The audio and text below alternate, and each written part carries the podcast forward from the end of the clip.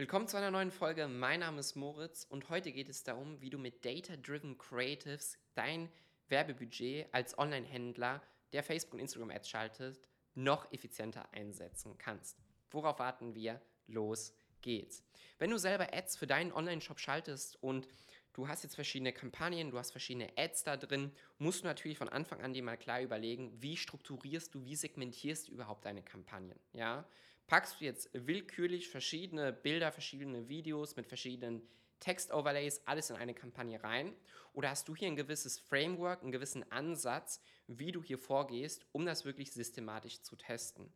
Und genau hier kommt der Punkt, womit wir stark arbeiten, nämlich Data-Driven Creatives. Das bedeutet, dass wir zum einen Kernbotschaften erstellen. Das heißt, wir überlegen uns genau anhand Kundenbewertungen, anhand der Probleme der Zielgruppe, welche Ziele hat die Zielgruppe und allgemein Themen, die ein starkes Interesse bei der Zielgruppe wecken.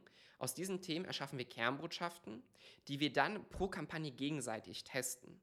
Und diese Kernbotschaften packen wir dann natürlich dann in verschiedene Creatives rein. Das heißt, wir haben eine Kernbotschaft und daraus machen wir dann verschiedene Text-Overlays auf Bildern, Karussells, Video-Ads, Testimonial-Ads, ganz, ganz unterschiedliche Formate. Aber in dieser einen Kampagne geht es nur um diese eine Botschaft. Und was wir dann machen, ist, diese verschiedenen Kampagnen zu duplizieren, sodass wir hier Botschaft gegen Botschaft genau testen können. Und du wirst dann anhand der Metriken und anhand der Zahlen innerhalb deines Ads Managers genau feststellen können, welcher dieser Botschaften dir die beste Performance bringt, sodass du dann langfristig mehr in diese Richtung gehen kannst. Das heißt, die Zahlen, worauf du am stärksten achten solltest, sind natürlich einmal deine KPIs, deine wirklichen harten Kennzahlen. Das heißt, deine Kosten pro Kauf ähm, oder dein Customer Acquisition Cost sowie dein Return on Ad Spend.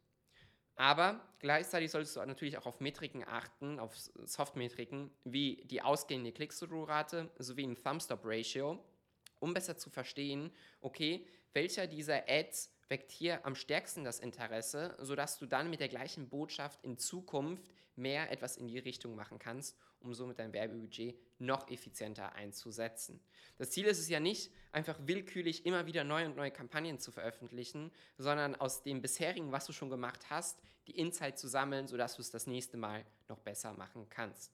Und genau hier verwenden wir diesen Data-Driven Creatives Approach, um das Werbebudget so effizient wie nur möglich einzusetzen.